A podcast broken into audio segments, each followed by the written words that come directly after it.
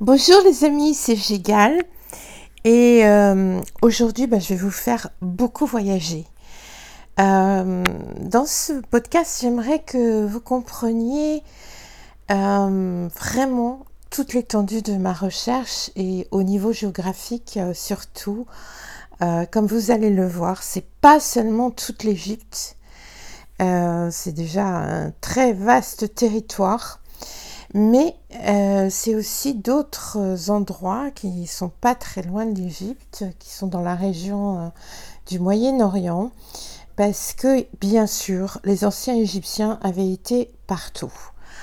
Alors, pour commencer, je me suis beaucoup intéressée à euh, une déesse étrangère qui s'appelle Ninlil, euh, qui est une déesse sumérienne, mais euh, pas seulement. Euh, mais ça, c'est pas encore dans les tablettes universitaires, mais c'était la déesse du vent du sud. Et sa maison, son endroit, est la déesse de l'air et du vent du sud. Et son endroit, son site particulier, se trouve à Bahreïn. Alors pourquoi je me suis intéressée à euh, Ninlil Mais parce que pour moi c'est un lien évident avec le Nil. Euh, bon, vous savez que le mot Nil, euh, enfin les anciens Égyptiens appelaient le Nil Atour ou Iteru. D'ailleurs, j'en profite pour vous dire que Atour, c'est un mot que l'on a en France, hein, les atours, la tour c'est la robe très vaste. Et ça vient de l'ancien égyptien aussi. On a plein de mots en français qui viennent de l'ancien égyptien. Il va falloir que je fasse un, article là-dessus. Et euh, ça signifie la grande rivière. Hein. Donc euh, les femmes au Moyen Âge, on disait qu'elles étaient avec leurs atours. C'était ces grandes robes qui ressemblaient à des fleuves en fait. Hein. Bon, ça c'est une parenthèse. Par la même occasion, vous savez que Osiris, euh, Osir, Assar, ça dépend comment on veut le prononcer. Euh, Osiris étant le nom hellénisé, il faut savoir que beaucoup de noms anciens égyptiens de l'époque hellène, c'est-à-dire de l'époque grecque ancienne, euh, sont passés au Moyen Âge français. Hein. Donc Osiris c'est Osir pour cire D'accord Vous connaissez ce mot tous. Bah, c'est encore un mot français, mais qui vient de l'ancien égyptien et qui a fait référence à Osiris. Bon, enfin, il y en a plein des comme ça. Il faudrait que je fasse un, jour euh, vraiment un long article là-dessus. Et donc, je reviens à ma déesse euh, Ninlil. Euh, pour moi, elle a un lien très grand avec le Nil. bon, comme je vous ai expliqué, en ancien égyptien, le mot Nil c'est Atour, Itero, mais euh, plus tard, euh, à l'époque hélène, toujours à l'époque grecque chez les anciens égyptiens, on dit que le mot Nil vient du mot Neilos, qui serait lui-même une transcription du, encore du très ancien égyptien pour le coup, euh, qui est Nayori, qui veut dire Nayor, qui veut dire le delta. Et en arabe, le mot Nil, c'est un mot arabe aussi qui vient, on dit chez les Arabes, qui vient de l'ancien égyptien pour dire, pour désigner aussi la grandeur du fleuve. Donc on n'est pas loin de l'arabe, hein, les atours, et l'ancien mot égyptien aussi, et le delta. Tout ça pour vous dire que pour moi, la déesse Ninlil est absolument en lien avec l'Égypte et avec le Nil et que, euh, comme tout le monde travaille à démontrer, ça vous pouvez le revoir euh, dans mes articles, surtout sur euh, l'origine des anciens Égyptiens, que bah, les anciens Égyptiens sont beaucoup plus anciens que les anciens Sumériens, qui sont dans l'histoire pas si anciens que ça finalement. Il y a eu euh, énormément de, choses. Euh, cette mode sur les Sumériens était totalement dépassée par les dernières trouvailles archéologiques qui montrent bien qu'il y avait une écriture euh, encore plus ancienne en Égypte. Mais bon, pour l'instant, les universitaires, il y en a qui ont prouvé, mais il y en a beaucoup encore qui restent accrochés à leurs anciennes. je vais dire croyances, tiens, là, pour le coup, parce que c'est très énervant de voir des gens avec un bagage universitaire, s'accrocher à des choses qui sont déjà dépassées quoi, par les preuves réelles et physiques. Donc voilà. Donc, je, vais continuer. donc moi, par principe, c'est pour ça que je suis si longue à produire des, écrits et des choses, c'est que je fais une recherche très en profondeur et surtout une recherche sur la connaissance géographique, c'est-à-dire que je me déplace. C'est pour ça que j'ai passé 20 ans, plus de 20 ans à me déplacer et je continue à me déplacer dans toute l'Égypte, dans le moindre site que évidemment les touristes ne connaissent pas et même les, Égyptiens, même euh, ceux de l'archéologie ne connaissent pas. C'est voilà, c'est une recherche très longue, euh, mais qui a ses raisons, comme vous allez voir.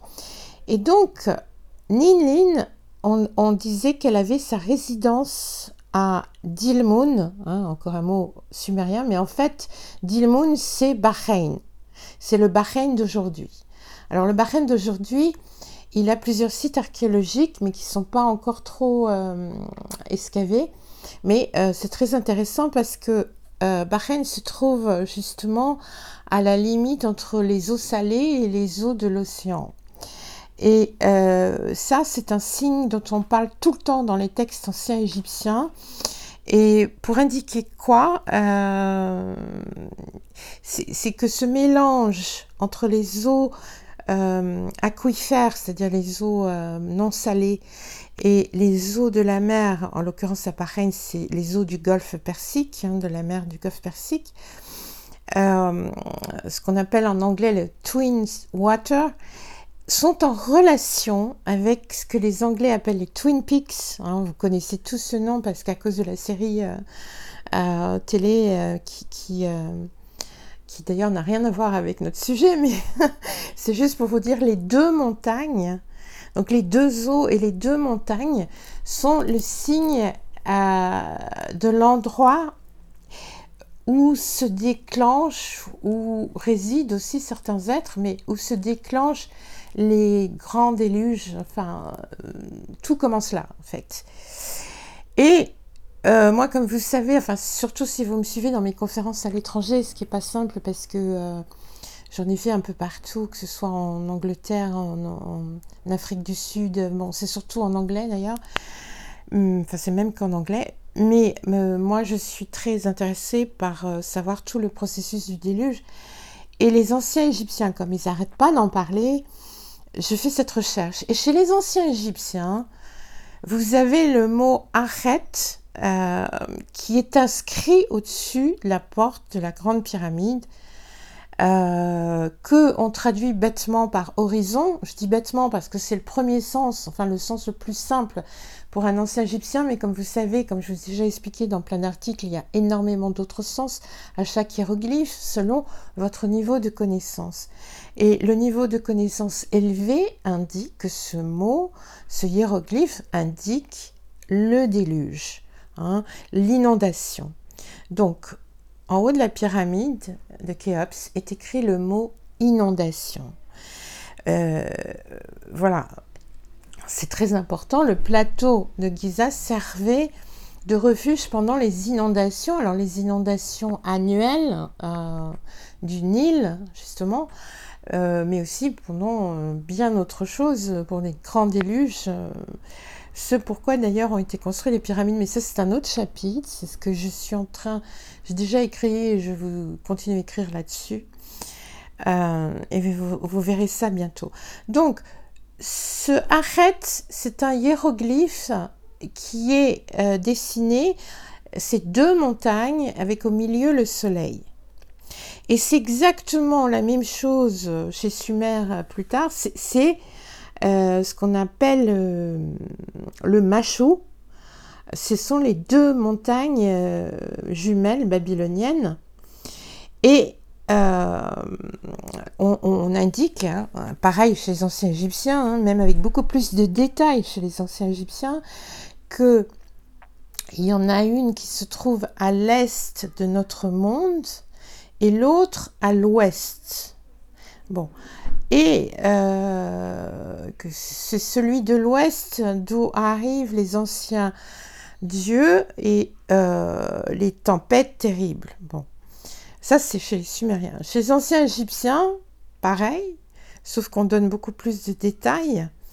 Et c'est extrêmement intéressant euh, parce que euh, ce signe arrête avec ces deux collines et ce soleil sont gardés par les deux lions, celui du passé, celui du futur. Ça, je vais écrire des articles très longs là-dessus parce que c'est très important, il y a beaucoup de choses à comprendre. Et euh, chez les anciens Sumériens, c'était le dieu scorpion. Je reviens à ma déesse euh, Ninlil, euh, à Bahreïn. Donc Bahreïn, c'est la terre des deux eaux. Hein. Bahreïn, d'ailleurs, en arabe veut dire ça, les deux eaux, les deux sortes d'eau, hein, donc euh, aquifère et salée. Et tout ça pour vous dire que comme je sais que cet endroit était le centre Ninlil, eh bien, euh, il faut que je me déplace à Bahreïn, chose qui est déjà faite, mais il faut que j'y retourne, hein, parce que c'est pas en une fois que on peut trouver euh, vraiment euh, toutes les choses intéressantes. Bien sûr, il y a beaucoup de choses à considérer. comme d'ailleurs, je suis allée dans beaucoup d'autres pays juste à côté. Mais c'est toujours la même chose, il faut énormément, énormément voyager. Et donc, pourquoi je m'intéresse, je reviens sur le sujet central, pourquoi je m'intéresse à tout ça, mais parce que euh, Noé, hein, euh, enfin ce que nous on appelle Noé, mais euh, qui s'appelle autrement à la fois chez les anciens Égyptiens et chez les Sumériens, puisque chez les anciens Sumériens c'est Zuzodra, et chez les anciens Égyptiens, ben, c'est le dieu nous, c'est nous, c'est Noé. Euh, sauf que euh, nous est peut-être beaucoup plus ancien que euh, Noé, enfin ça c'est sûr que Noé, mais que, que aussi. Hein. donc ça c'est encore une autre histoire, mais tout ça je le prouverai. Donc bah, tout ça, c'est très intéressant parce que c'est lié. Vous, trouvez beaucoup de choses dans le livre de, Noé, euh, pardon, dans le livre.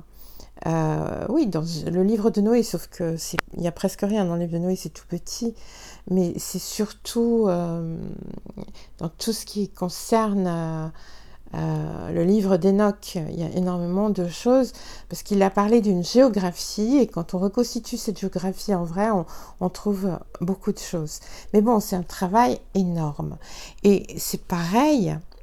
Euh, alors, euh, il faut savoir que pourquoi je m'intéresse donc à Bahreïn, à part la déesse Ninlil avec le Nil, et le lien avec le déluge, et le lien avec euh, l'Égypte, était très très important, c'est que euh, Bahreïn, donc l'ancienne Dilmun, c'était un contrôle des routes de tout le golfe Persique, mais dans l'histoire de Gilgamesh, Gilgamesh, ce héros qui devait traverser une montagne par un tunnel souterrain pour euh, arriver à Bahreïn, justement, à Dilmun, euh, qui venait du Liban et qui a traversé tout ça. Tout ça pour trouver l'immortalité au bout du compte euh, et pour trouver tout ce qui se trouve dans le duat en fait. Hein. C'est toujours euh, ma recherche du duat. Le duat, je l'ai identifié, comme je le répète dans mes articles, en Égypte, sous, entre Giza et Abydos, mais il y a d'autres parties Donc c'est tout ça que je cherche, c'est une cartographie euh, très complexe mais très passionnante. Et c'est pareil, je fais des recherches aussi sur les deux monts Hor, qui pour moi ont un lien très grand avec Horus, avec un nom pareil, on ne peut pas s'étonner. Le, le, mont Hor au nord, qui est, est euh, à la frontière nord d'Israël et euh, qui veut dire la, montagne de la lumière euh, sacrée. Et c'est la limite nord de la plaine de Syrie. Et puis le mont Hor à, à Edom, qui est là où Aaron, donc le frère de Moïse, serait mort. mais bon, ça c'est une autre paire de manches. En tout cas, c'est au sud de la mer Morte. Mais pour moi, ça c'est récent. c'est très lié à notre Horus égyptien. Les deux monts portent le nom de Horus. Et là, on a encore les deux monts. Donc, il faut regarder ce qu'il y a au milieu et en dessous. Voilà. Donc, ça fait énormément de choses. C'est pour vous expliquer que quand on recherche euh, des choses aussi importantes et surtout aussi anciennes euh, de l'humanité, mais euh, il faut énormément voyager. c'est très important. Et bah, ça demande aussi beaucoup de sous, évidemment, et ça, c'est pas facile au jour d'aujourd'hui. C'est pour ça que je vais, les formations que je suis en train de faire, qui sont des formations réellement euh, exceptionnelles parce que ce dont je parle dedans n'a jamais été fait. J'ai retrouvé des anciens enseignements égyptiens par beaucoup de travail, de beaucoup d'années, beaucoup de lectures, beaucoup de voyages, beaucoup de décryptage, etc. Mais des choses qui vont vous aider dans votre vie quotidienne, les vrais enseignements euh, pas seulement théorique. Et euh, je vais être obligée de les vendre, bien sûr, parce que c'est un travail énorme, mais euh, rassurez-vous, pas cher pour que le plus grand nombre de personnes puissent, puissent y accéder. parce que je sais, j'ai beaucoup d'étudiants parmi vous, j'ai beaucoup de gens sans moyens, et c'est ces gens-là qui ont le plus besoin de tout cet enseignement. Euh, voilà, euh, donc il faut que je finance tous ces voyages, toutes ces recherches très profondes. C'est très important euh, pour la suite, car je pense que je commence à éclaircir des pans très sombres, enfin sombres, des, des, pans très obscurs de notre histoire en remontant très loin et la Terre est est quelque chose d'extraordinaire parce que elle garde les traces de tout malgré les millions d'années passées. Elle, elle, vraiment, elle garde les traces de tout et, et quand on cherche en profondeur et sincèrement avec une conscience euh, pure et éclairée, on peut trouver énormément de choses.